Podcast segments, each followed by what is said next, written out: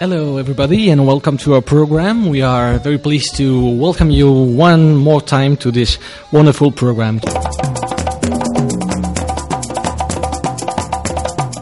We're going to talk today about uh, words. We're all coming from different parts of the world and uh, different places, experiences. We have uh, Aneta from Poland, we have Nis from, from the Netherlands, and we have Daniel from Mexico.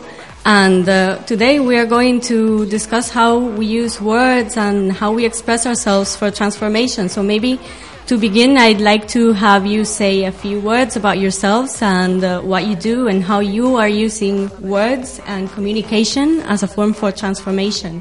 Maybe Daniel, you can begin. Uh, no. yeah, sure. Thank you for opportunity. And I'm a storyteller.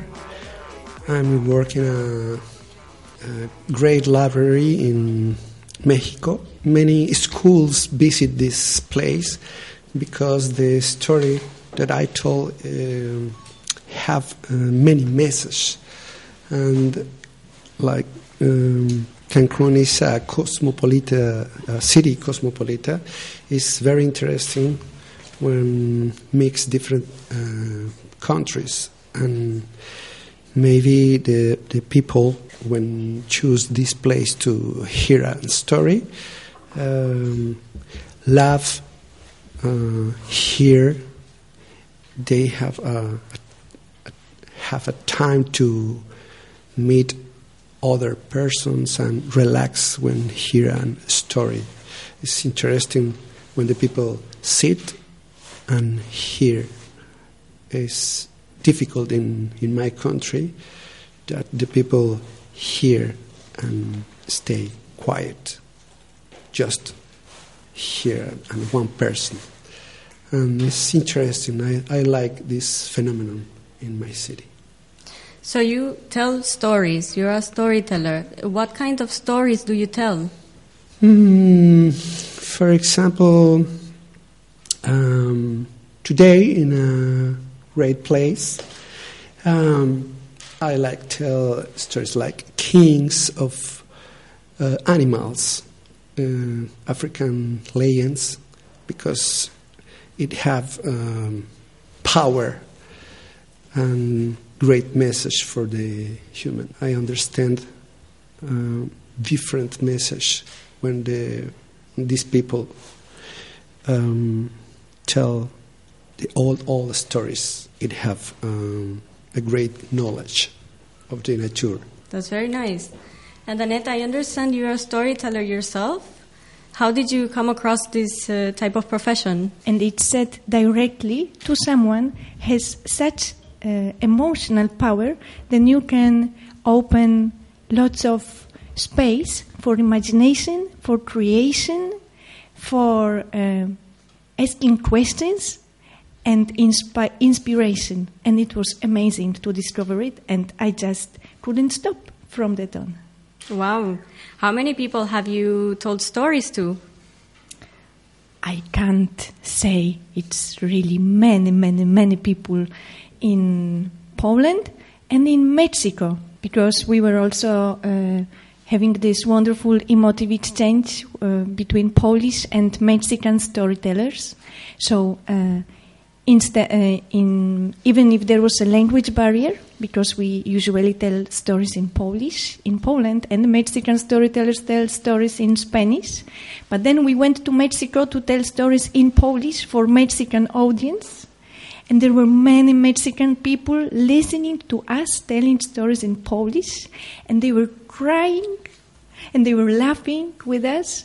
So the words go, if they are told from your heart, they they get into your imagination and into your soul, even if they are in a language that you don't understand. Love, that's a powerful word. We're going to, to just ask Nis, how about you? What do you, how do you use the words to express love and how do you deal with uh, such diversity and such inter- exchange between different cultures and people? You were just telling us before about your experience with different languages, so Mm. that's interesting also to know.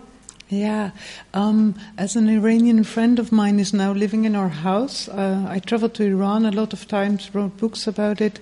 Uh, my my my mindset is different because now I used a bit of Farsi that I know, and ishq is uh, the Farsi word for love, and it can be I, as in I need with my Chinese children. And uh, um, so every time you use a different language, one other part of your personality can uh, grow, I think. So learning different languages, as we are have the opportunity to do in Amsterdam, when there, where there are about 170 nationalities. So it's it's also a way of learning and to um, to make your own world larger. And of course, if we use a language which is not our mother tongue, sometimes we feel like we are handicapped. But I've seen people dance in a wheelchair, so I know it's possible. It's also without using the usual tools you have for language that you can communicate. Um, like we were just po- speaking about when I was in Mozambique. Uh, I, I, was going to write about an exchange program with women, and then we had no communal language. But when we dance together, there's a lot of personality that you that you can spot from a way a person dances or moves. So. Uh, uh, yes, we as humans, we use words, and I love using words. I'm a writer and a journalist, and I make radio and I wrote books. But also the language of image and the language of movement. I think it's it's a great thing that we can use when words are failing. So this is also something I'd like to add. How about you? We haven't heard you. Well, we will discuss that in the following session, but mm. I would just like to point out that emotive has uh, come up at some point, and this is something that uh, others will discuss at some point. And uh, thank you very much for your observations and for your sharing your experience. And that's it for, for the time being. Dziękujemy.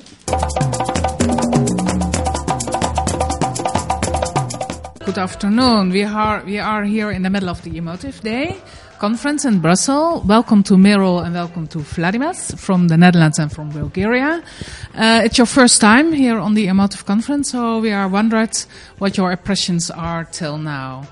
Vladimir, maybe I can start with you.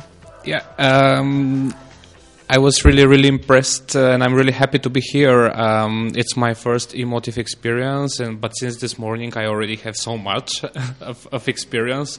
So I am kind of sad that I joined so late at, at this process. But let's hope that we can compensate. For me, definitely, what was the highlight since the morning? I mean, I think there hasn't been any minute that I felt like I'm not learning anything. But what has been the highlight was um, to to, rem- to remind myself how powerful personal stories are.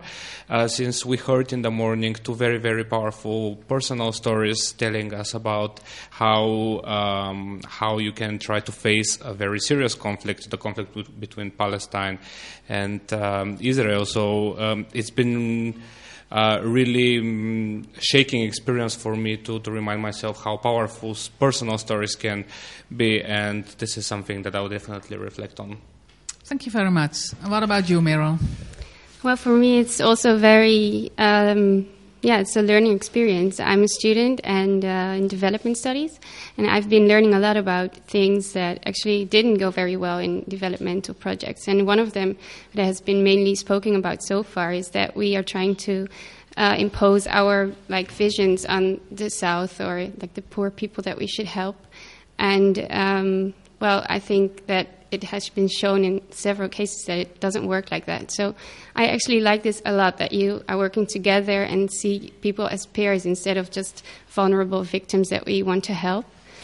Um, especially the personal stories and the projects that those, those were the most inspiring for me, but also the fact that I am already learning here in one day so much. It shows that it works, I think. Mm. Thank you. Can you use something for, the, for your own future of this? Um, well, I hope so. Yeah. It's definitely something that I see as a future project. I would like to work in these programs maybe and uh, maybe try to invent ideas like emotive myself. Yeah. You're welcome. what about you? Can you use it for your future? For me, definitely the approach of, of trying to promote peer learning between what we call the global south and what be, be, we call the global north is uh, something that I that I take home, and I've been thinking before hearing about emotive that uh, it, it's it's a hard balance to achieve. So it's something that I would try, and then again um, I was thinking about using more and more storytelling and personal storytelling, especially in global education um, learning processes, as this is something that I'm working on. So I'm uh, I'm thinking to strengthen this part of my work as well. Okay, thank you very much for Thank sharing you. this experience with us. Thank you.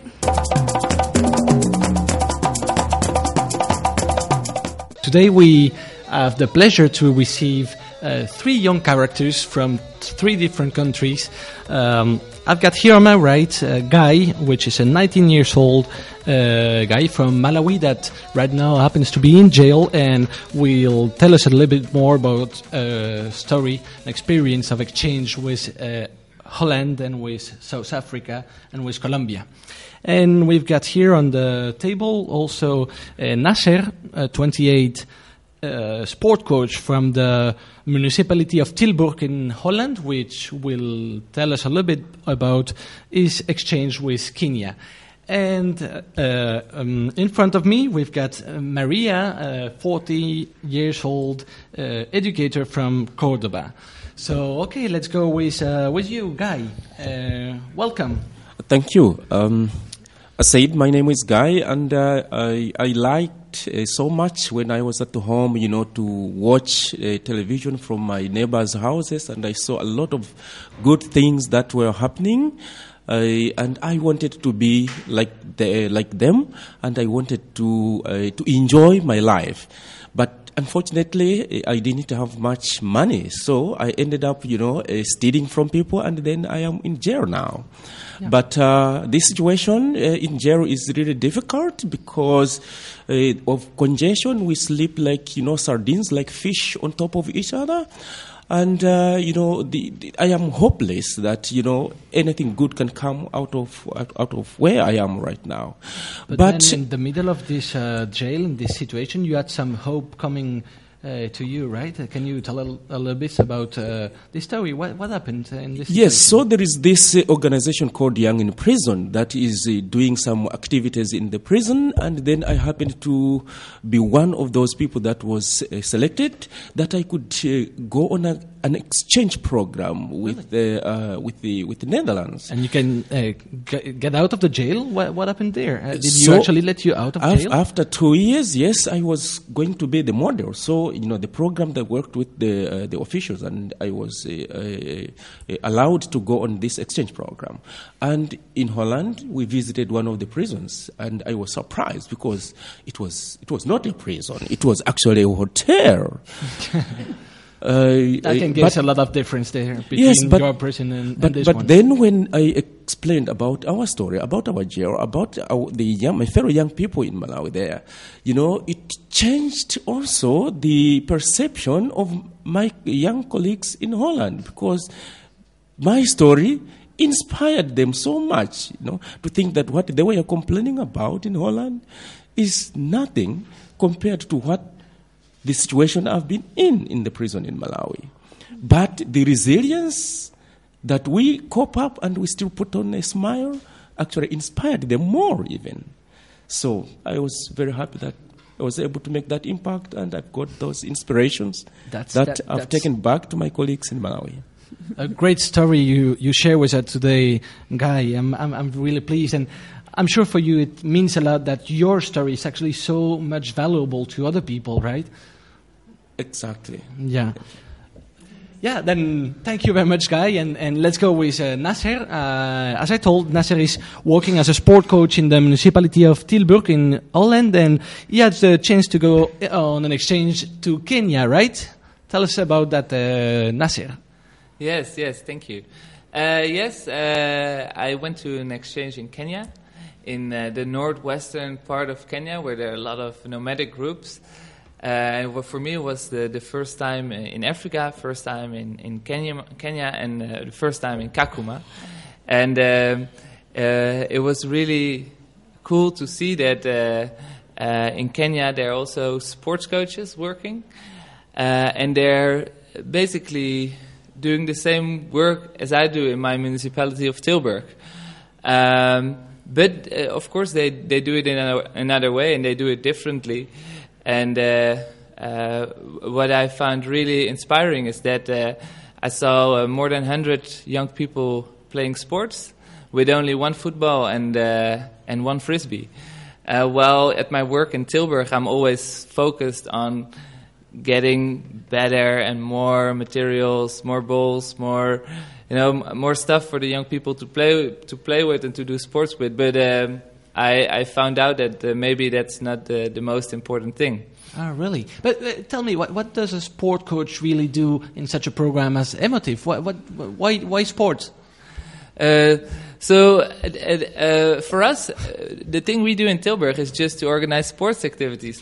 But what I learned from my, my Kenyan peers is to use sports more as a tool to bring people together and also to work on the problems they are dealing with. Lovely tool. I'm, I'm, sure that's a great experience. Thank you, Nasser. We have time for no more, so we go with Maria and we will switch to uh, Spanish, right? Eh, bienvenida, María. Este, vamos contigo en español. Pues cuéntanos desde Córdoba, ¿qué pasó? ¿Qué fue la historia? Bueno, pues nos fuimos a Uruguay, fuimos a, a, conocer el trabajo de La Mancha, que La Mancha trabaja a través del juego y lo que más hemos aprendido es que vamos a transformar el mundo jugando. ¡Wow! Impresionante. Esto sí que es este. Así de simple. No, inspira mucho, simple y, este muy muy grande, ¿no? Abre muchos posibles. Pues muy bien, esto ha sido el aprendizaje con María. Este, muchas gracias. Thank you very much to you all, and see you and hear you in the next program. Thank you, and let's invite the next uh, the next section of the program. They came from the land of Borinquen, where caciques once ruled The coquíes cried and the parrots flew. Speaking Taino in canoes, eating guava and yuca under the sunshine. From the lands that conquistadors conquered, carving new cultures, carrying Africans that brought bomba, where saints doubled as orishas, hundreds of years of assimilated ethnic mixing in their bloodstreams, sweat, tears, and pain, toiling in the sugar cane they came. Jibaros working coffee plantations, where cuatros, congas, cowbells, and claves called out into the night. From the forts of El Morro to the rainforests of El Yunque, they came, screaming in ladas, grabbing güiros and playing plena rhythms into tomorrow.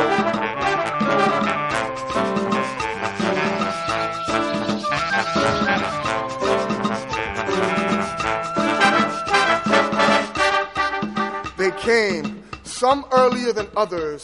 Names like Lola, Betances, Hostos, and Schomburg. Hola, hello a todos, uh, everybody, to everybody. Welcome to the Brussels Perspective uh, radio debate about uh, this uh, amazing day.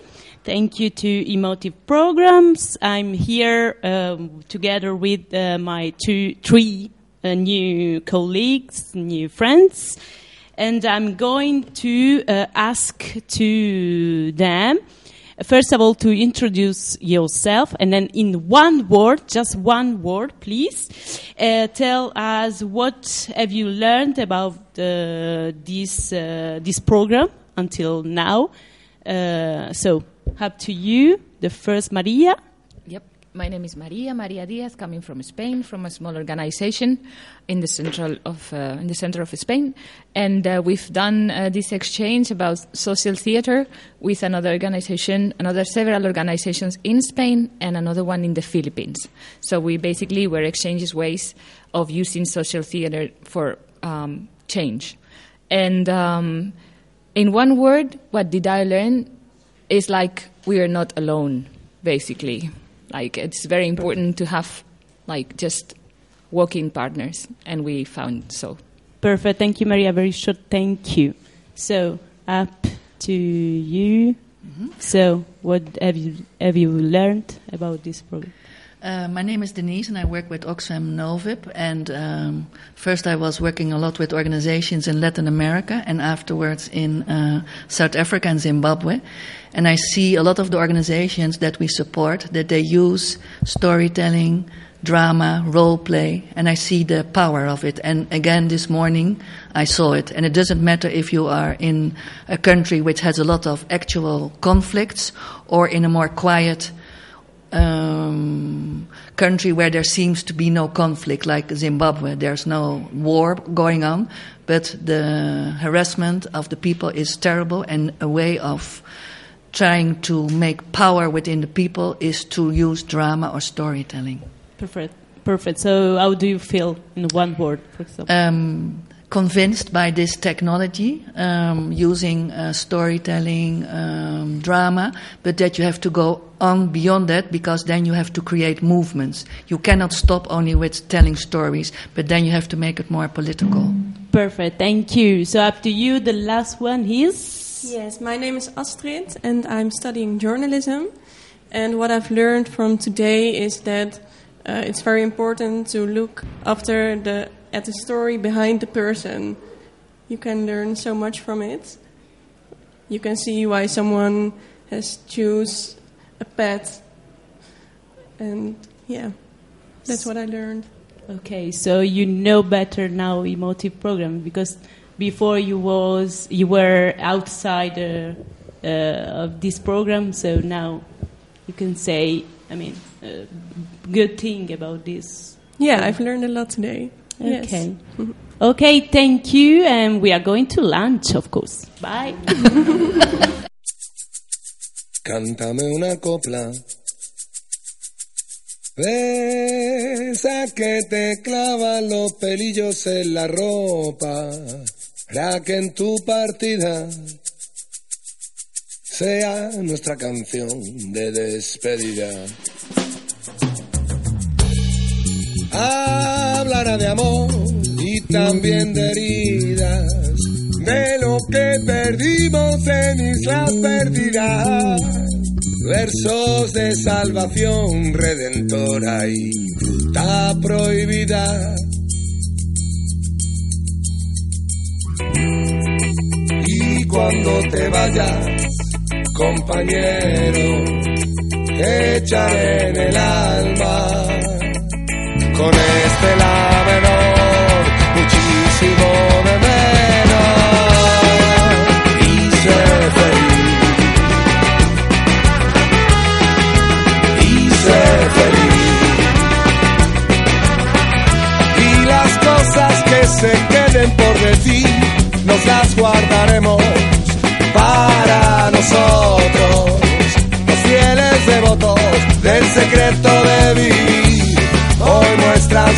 por haber tocado fondo y en lo más hondo de lo más profundo.